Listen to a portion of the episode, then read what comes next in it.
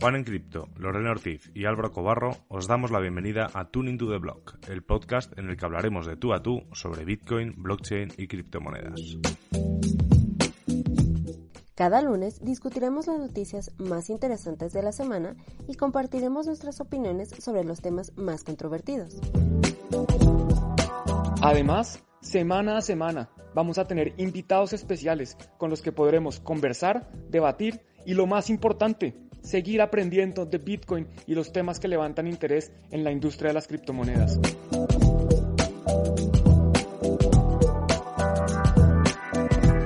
Hola, ¿qué tal? Bienvenidos una vez más a Tuning to the Block, el podcast donde hablamos de Bitcoin, las criptomonedas, las finanzas descentralizadas y muchas cosas más.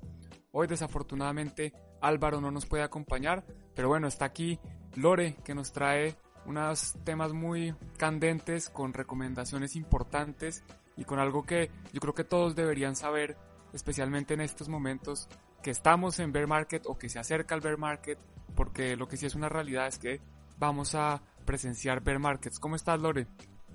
Hola Juan, pues muy bien, eh, espero que este episodio le sirva mucho sobre todo a la gente nueva, a la gente que entró en esta euforia y compró criptomonedas y se dejó llevar tal vez por algunas tendencias del mercado y algunas tendencias marcadas por influencers, youtubers y algunas personas que eran ajenas al ecosistema pero que también influenciaron.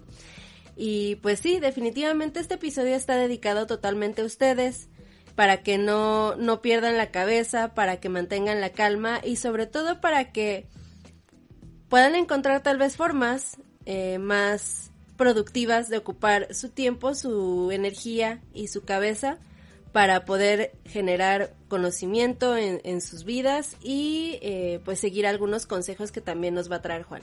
Bueno Juan, y si me lo permites y para empezar con un poquito de ritmo, me encantaría compartirles una canción que se me viene a la mente cada vez que pienso en la palabra consejos y en la inexperiencia que tal vez algunos puedan tener en este ecosistema.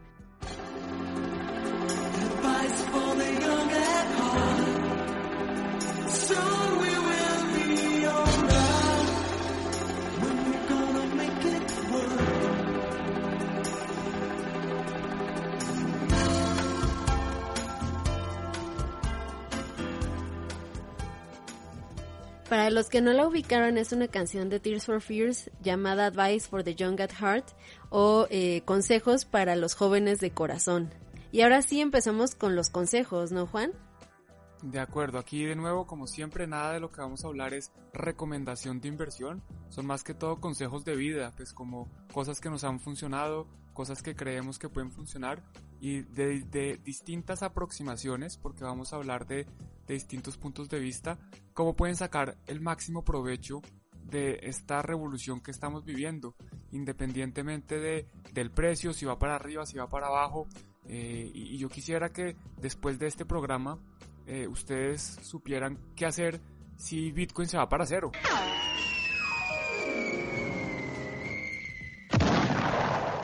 O sea, que no sea una pérdida de tiempo simplemente estar mirando la gráfica eh, todo el tiempo.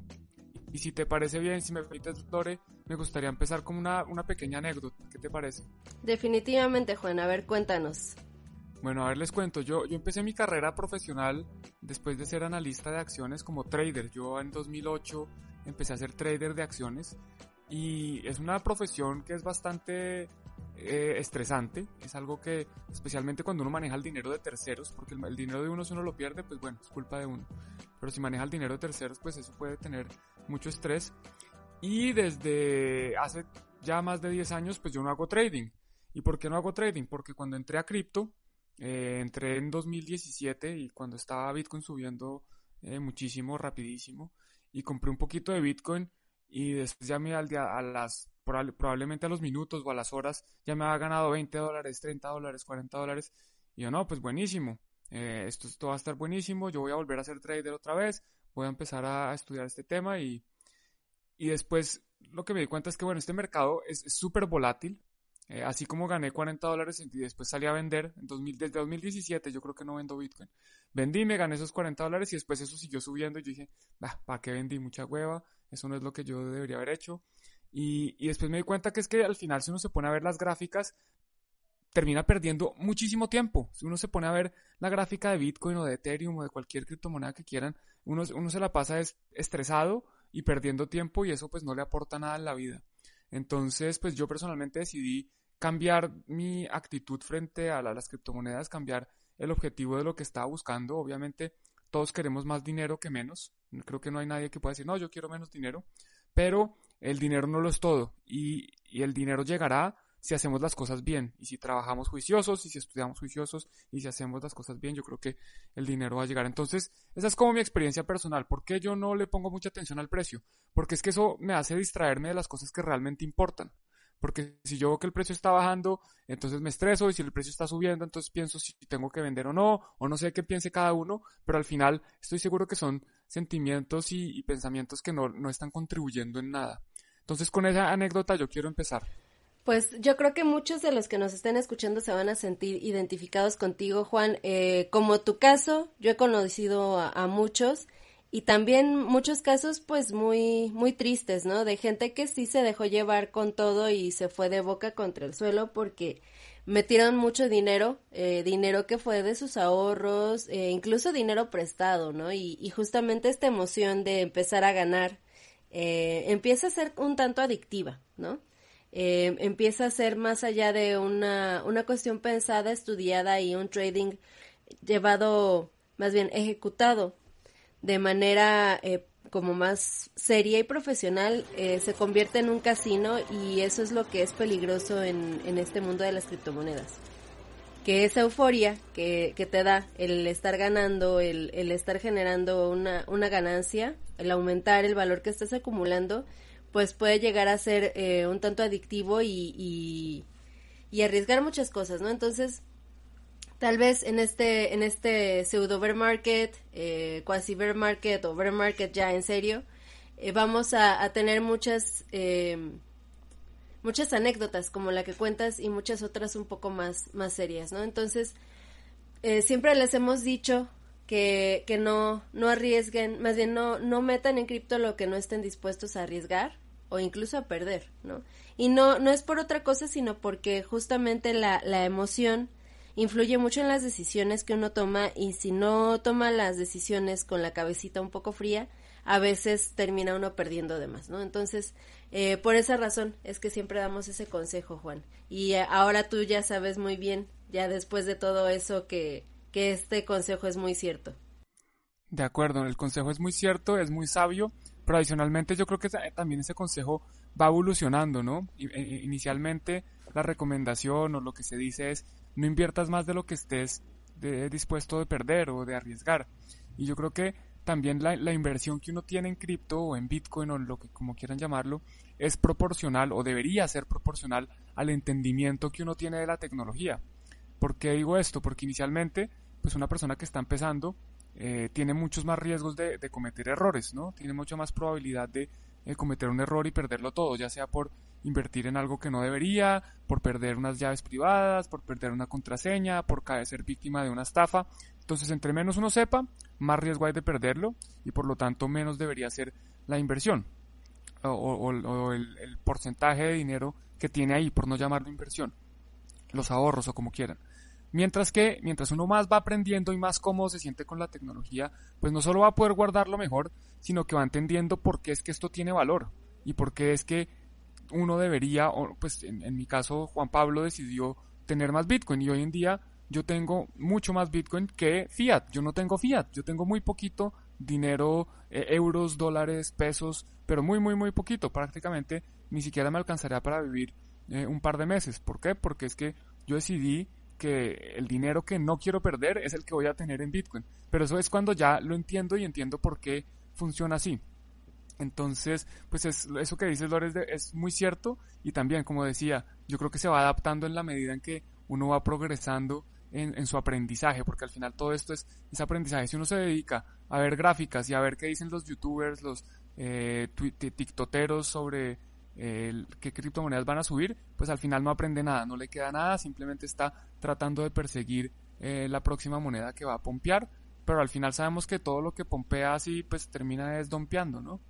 Sí, definitivamente, Juan. Creo yo que aquí la, la clave, como dices, es la educación, es el aprendizaje y el, el entender también los conceptos básicos de Bitcoin, en, en qué ideología está fundada, porque creo que de ahí parte mucho lo, que nosotros platicamos, el hecho de no seguir a terceros, el hecho de quitar terceros de confianza y, y aprender a hacer nuestra propia investigación, ¿no? Todos estos conceptos, todas estas ideas están eh, basadas en la idea original de lo que es Bitcoin y para lo que se creó. Y si tú desconoces desde ahí, pues sí, obviamente vas a confiar en otras personas, vas a seguir al, a los TikTokers, como dices, a los YouTubers que, que se la pasan intentando pompear eh, criptos que, que pues tienen un dudoso origen, ¿no?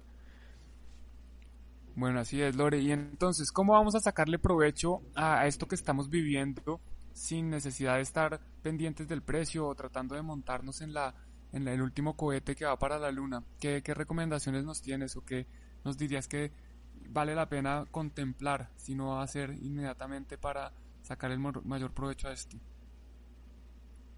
Yo creo que aquí dijiste algo muy, muy interesante, Juan, cuando hablaste de, de la cantidad de fiat que tienes tú. Eh, el día de, más bien, el día lunes tuvimos un live en el cual Álvaro nos mostró un tuit muy interesante en el cual se daban algunos eh, consejos, eh, algunas experiencias de una persona que, que es amiga de Juan. Y ella decía algo muy interesante y que me pareció también muy inteligente, que decía que, eh, si, que tú no debes cambiar tu estilo de vida si sube o baja las criptomonedas. O sea, eh, tú debes tener tal vez como un estándar de la calidad de vida que quieres tener, ¿no? Eh, pero, por ejemplo, si hay bull market, tampoco te dediques a gastar, gastar, gastar y viajes y cenas y, y compras alocadas, ¿no? Eh, y si baja, pues tampoco porque eh, de, si tú te acostumbras a, a vivir bien, sí, cómodamente eh, y, y, a gusto con lo que tienes, eh, no vas a extrañar tampoco esa vida de lujos que te dabas cuando, cuando estaba el bull market, ¿no? Y creo yo que, que seguramente tú aplicas este, este consejo que nos dio ayer Álvaro con este tweet, porque si justamente tú tienes poco, poco fiat, ahorita eh, si tú lo que sacabas de cripto era, era lo, o sea, como mucha ganancia, pues sí, sí te pegaría más, ¿no, Juan? ¿Tú, tú, qué, ¿Tú aplicas este consejo?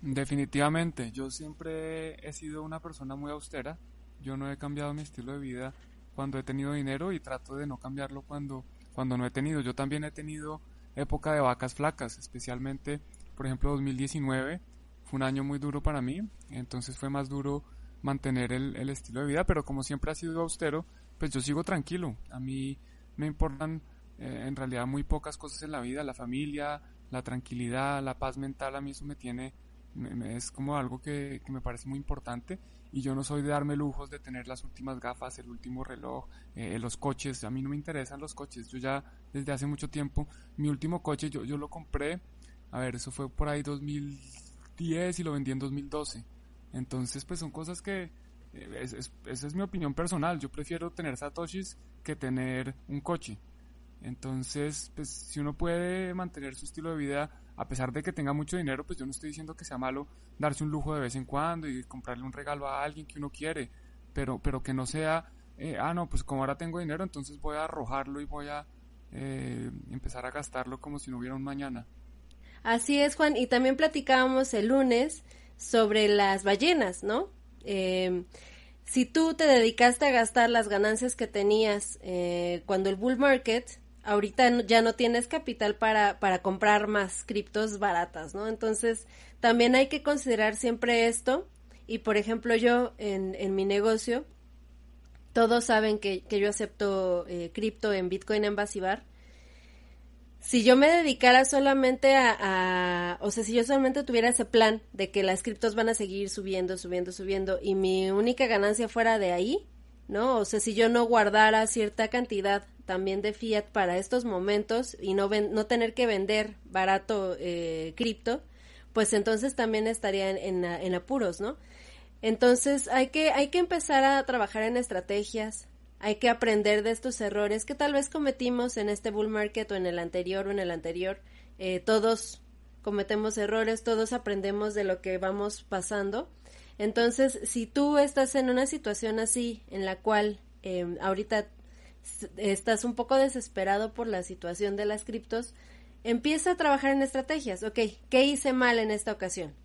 Bueno, pues hice esto, esto y esto. ¿Cómo podría mejorar para el, para el siguiente ciclo? Ah, pues puedo hacer esto, esto y esto, ¿no? Y entonces, y apegarte a ese plan.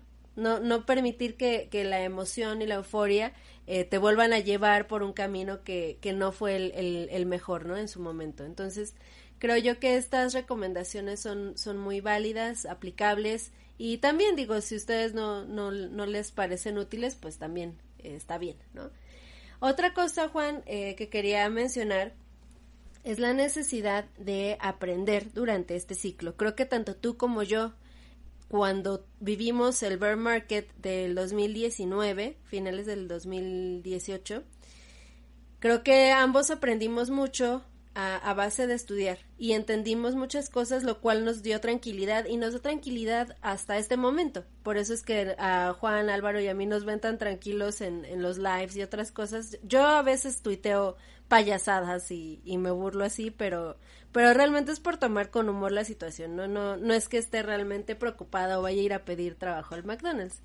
Entonces, eh, ¿tú, ¿tú cómo aprendiste durante este periodo, Juan, en, en el bear market anterior?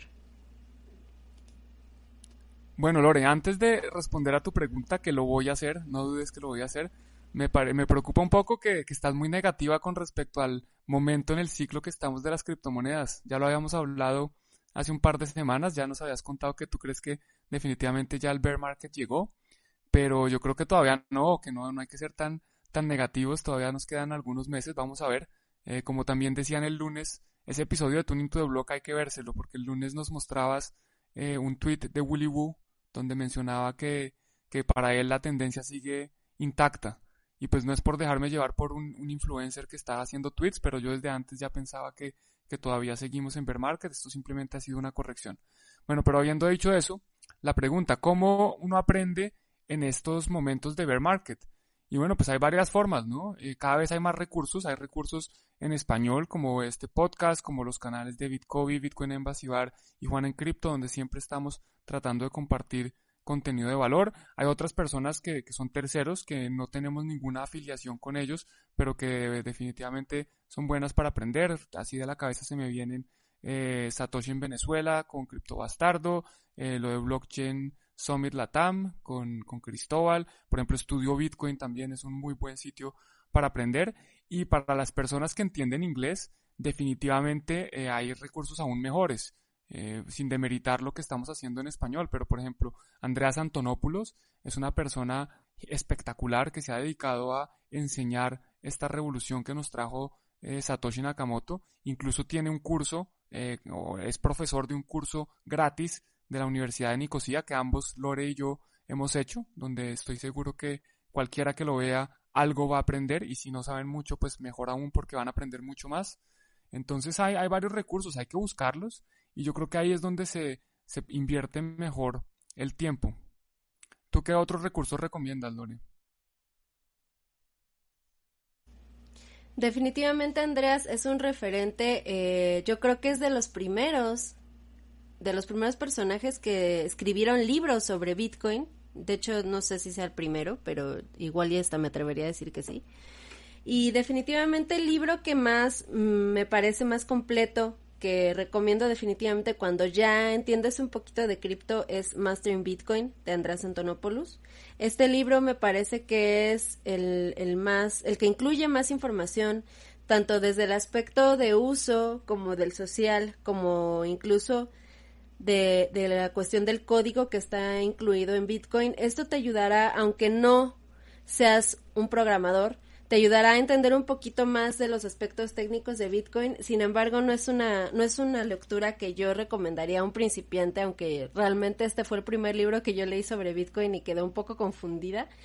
Pero bueno, eh, otros libros que, que me parecen súper interesantes de Andreas y muy útiles también son las tres ediciones de The Internet of Money o el Internet de Dinero, volumen 1, 2 y 3. En estos libros que realmente son muy pequeñitos, eh, podrían incluso traerlos en, su mochila, en su bolsa, porque están súper delgaditos. En estos libros se incluyen varias de las conferencias que András ha dado a lo largo de su trayectoria y tienen diferentes temas que, que él va tratando, ¿no? Desde los bancos hasta eh, algunas problemáticas que para desde su punto de vista resuelve Bitcoin y otros temas muy interesantes que aborda en estos tres tomos que les menciono, entonces búsquenlo. Y también, si no les gusta ver videos, no les gusta leer, también András tiene un podcast que se llama Unscripted. Y si van manejando en el auto, yo incluso lo escucho cuando estoy haciendo cardio, por ejemplo, estoy en la caminadora, me pongo a escuchar a Andreas un poquito. Ah, lo que sé que se les pegue de este podcast buenísimo que él tiene es, es un plus en su vida. Entonces, estos serían los, los libros, los podcasts que yo recomendaría de Andreas directamente. Eh, no sé si quieras agregar algún otro antes de pasar con algunos otros libros que, que les quiero recomendar. Pues yo creo que además de libros, podcast, Twitter y etcétera que hemos mencionado, algo que, que, yo creo que tiene mucha validez y también fue una de las formas que yo empecé a aprender fue en eventos, a tratar de atender eventos. obviamente, una, persona, por ejemplo, que yo le decía, no, pero vaya a eventos que ahí se conoce gente. Hay, hay eventos de eventos, hay eventos donde son puros estafadores, hay eventos donde son personas vendiéndoles eh, que con cripto se van a hacer millonarios y pues obviamente esos eventos no serían los ideales, pero en los eventos uno aprende no solo de los expositores, de las, las presentaciones que se estén haciendo, sino adicionalmente de la gente con la que uno puede conversar. Y ese es otro de los temas que eh, no quiero profundizar mucho porque si no, te, corto un poco el, tema del libro, pero de los temas que uno dice, oiga, si algo pasa con Bitcoin, si Bitcoin se va para cero, si toda la industria se desaparece de un día para otro, ¿qué me queda? Pues yo digo que son esas relaciones que uno hizo en cierta forma eh, aprendiendo y conociendo gente en los eventos. Entonces para mí los eventos en físico, ahora pues en formato digital, también funcionan. Obviamente pierde uno una parte del networking o esa parte del contacto personal, pero, pero yo creo que los recomiendo. Y, si quieres, antes de movernos, cuéntanos qué, otros libros recomiendas, Lore. Bueno, pues eh, aquí frente a mí también tengo otro muy interesante de Jimmy Song con otros diferentes autores que se llama The Little Bitcoin Book. También ya está en versión en español, que es el pequeño libro de Bitcoin.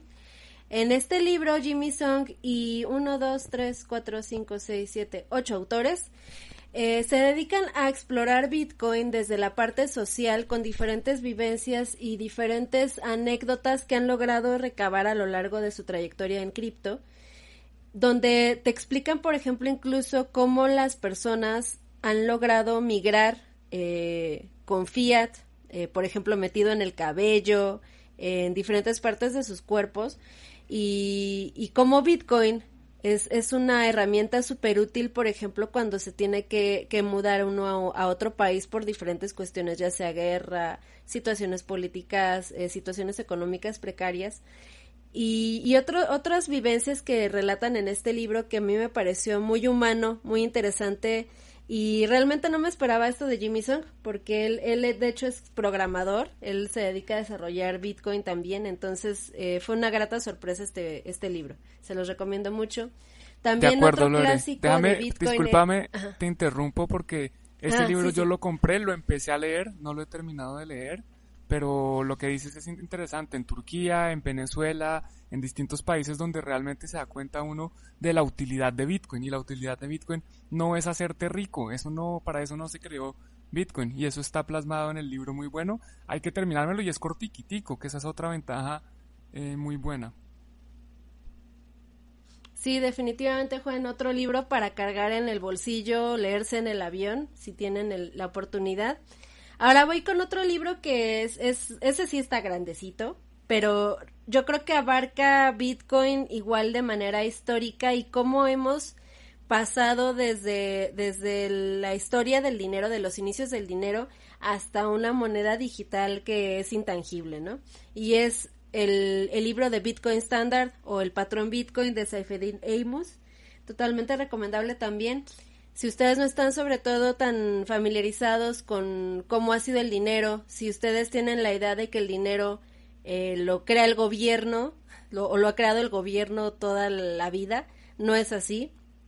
aquí con este libro yo entendí algo muy, muy valioso y es que el dinero es un consenso, el dinero lo crean las personas y el dinero es un acuerdo entre pares y en, entre un grupo de personas sobre lo que tiene valor, ¿no? O sea, y, que el, dinero no, no debe ser un, un, un elemento que sea dictado por una autoridad, ¿no? Entonces, este libro es muy interesante, se los recomiendo muchísimo.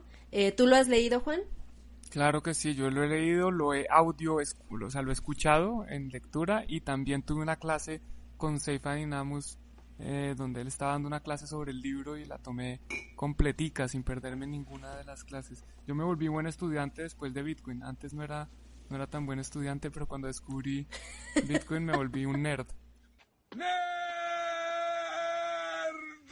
Eh, ese libro además a mí lo que más me gustó de todo es como cómo nos muestra que el mundo realmente tiene el potencial de ser mucho mejor cuando logremos quitarle el dinero, eh, o más bien el control del dinero a los estados. Obviamente los estados van a tener que operar con dinero, pero no tiene que ser el dinero que ellos crean, imprimen para financiar sus guerras y todas sus políticas con las que yo no estoy de acuerdo y, y supongo que algunos de ustedes tampoco estarán de acuerdo con algunas. Entonces, e-, ese libro es muy valioso para mí y es por eso principalmente. Sí, eh, me da mucha risa que dices lo de lo de ser buen estudiante. Creo que yo me identifico mucho contigo, Juan. Eh, yo también en la universidad, eh, cuando me dejaban lecturas, para mí era súper tedioso terminar una lectura que me dejaban aún así tuviera 20 hojas. Y, y con este con este tema que tanto nos apasiona, que tanto nos gusta, pues sí, uno se lee libros completos porque te picas. Es, es un tema muy interesante y, espero que lo mismo le suceda a, nuestros escuchas. Y bueno, ya por último, para los que de plano sí no les gusta leer para nada tampoco, pero les gustan los cómics, eh, mi última recomendación es Mr. Meta de CryptoBirds. Esta es una novela gráfica que relata de manera muy dinámica diferentes sucesos históricos en la historia de, de Bitcoin, desde su creación, su propósito y eh, utiliza diferentes analogías para explicar eh, lo que es Bitcoin y su funcionamiento. De hecho, en este libro puedo decir que leí la mejor analogía explicativa sobre cómo es blockchain y cómo funciona. O sea, yo realmente no encontraba la manera de explicar cómo, cómo se hacía, por ejemplo, cómo se podía utilizar blockchain eh, traducido a palabras simples, a vivencias comunes. Y en este libro definitivamente yo entendí blockchain de una manera muy diferente y muy divertida. Entonces se los recomiendo también muchísimo eh, si tienen incluso adolescentes, eh, niños en casa. este libro les puede gustar mucho porque es muy divertido. No sé si tú ya lo leíste, Juan. Ese libro también lo tengo, no me lo he leído, me lo empecé, pero me empecé literalmente las páginas 1 y 2. Eh, muy querido Carlos me regaló una copia del libro firmada, autografiada por el autor, pero tengo que confesar que todavía no he sacado el tiempo para leerlo. Yo creo que estoy esperando un bear market para leerme todo lo que tengo acumulado. En los bear markets a mí me gustan más porque uno, uno tiene más tiempo. no, no está tan pendiente de, de qué está pasando, no hay tanta gente contactándolo a uno para que le ayude con mil cosas y uno tiene tiempo para hacer lo que realmente quiere, que en este caso pues para mí es aprender un poco más de, de Bitcoin. Entonces de eso extraño, por ejemplo, de 2008, 2009, eh, 2018, 2019, que teníamos más tiempo para...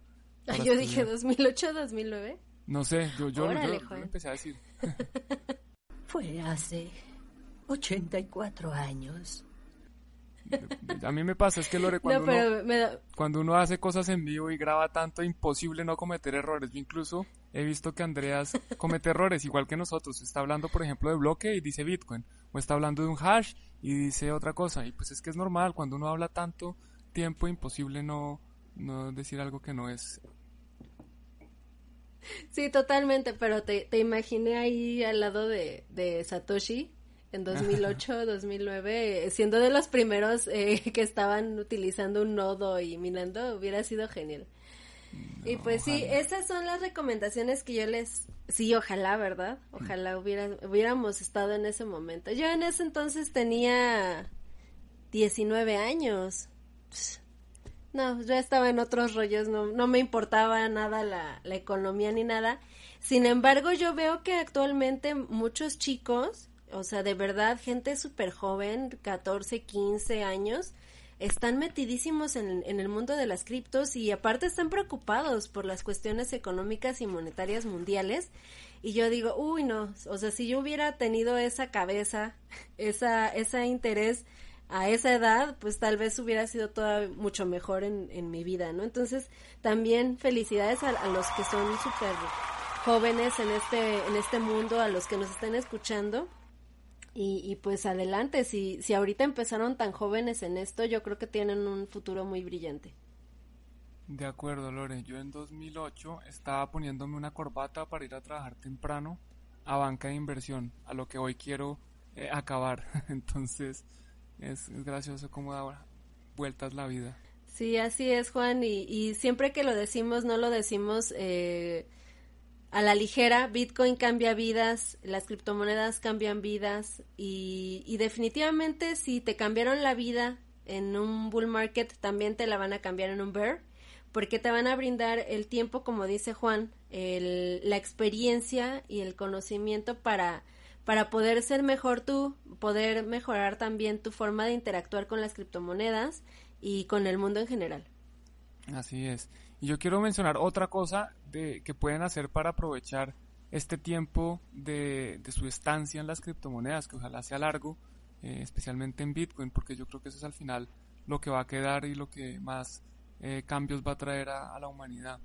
Entonces, personalmente pues les cuento mi experiencia. Yo aprendí un montón de cosas. Yo aprendí a editar videos, a hacer portadas, que todavía no me quedan muy bonitas, pero bueno, ahí vamos, y emprendí a desarrollar otro tipo de habilidades. Yo jamás hubiera pensado que iba a ser un youtuber, que iba a hablar eh, al frente de una cámara, que iba a grabar podcast.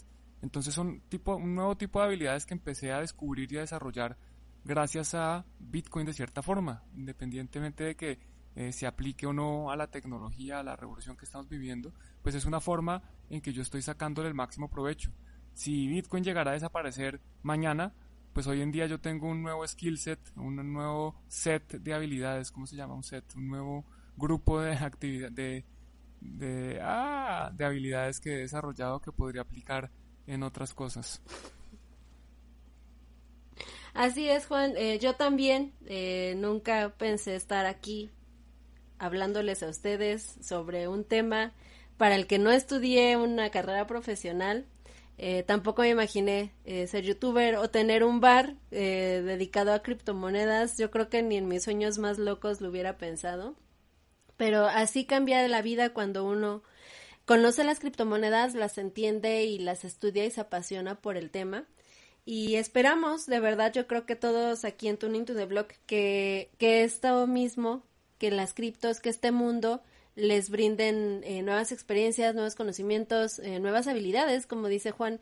Eh, también incluso yo nunca me imaginé viendo una gráfica de ningún activo y medio entendiéndole, porque yo tampoco soy analista ni nada.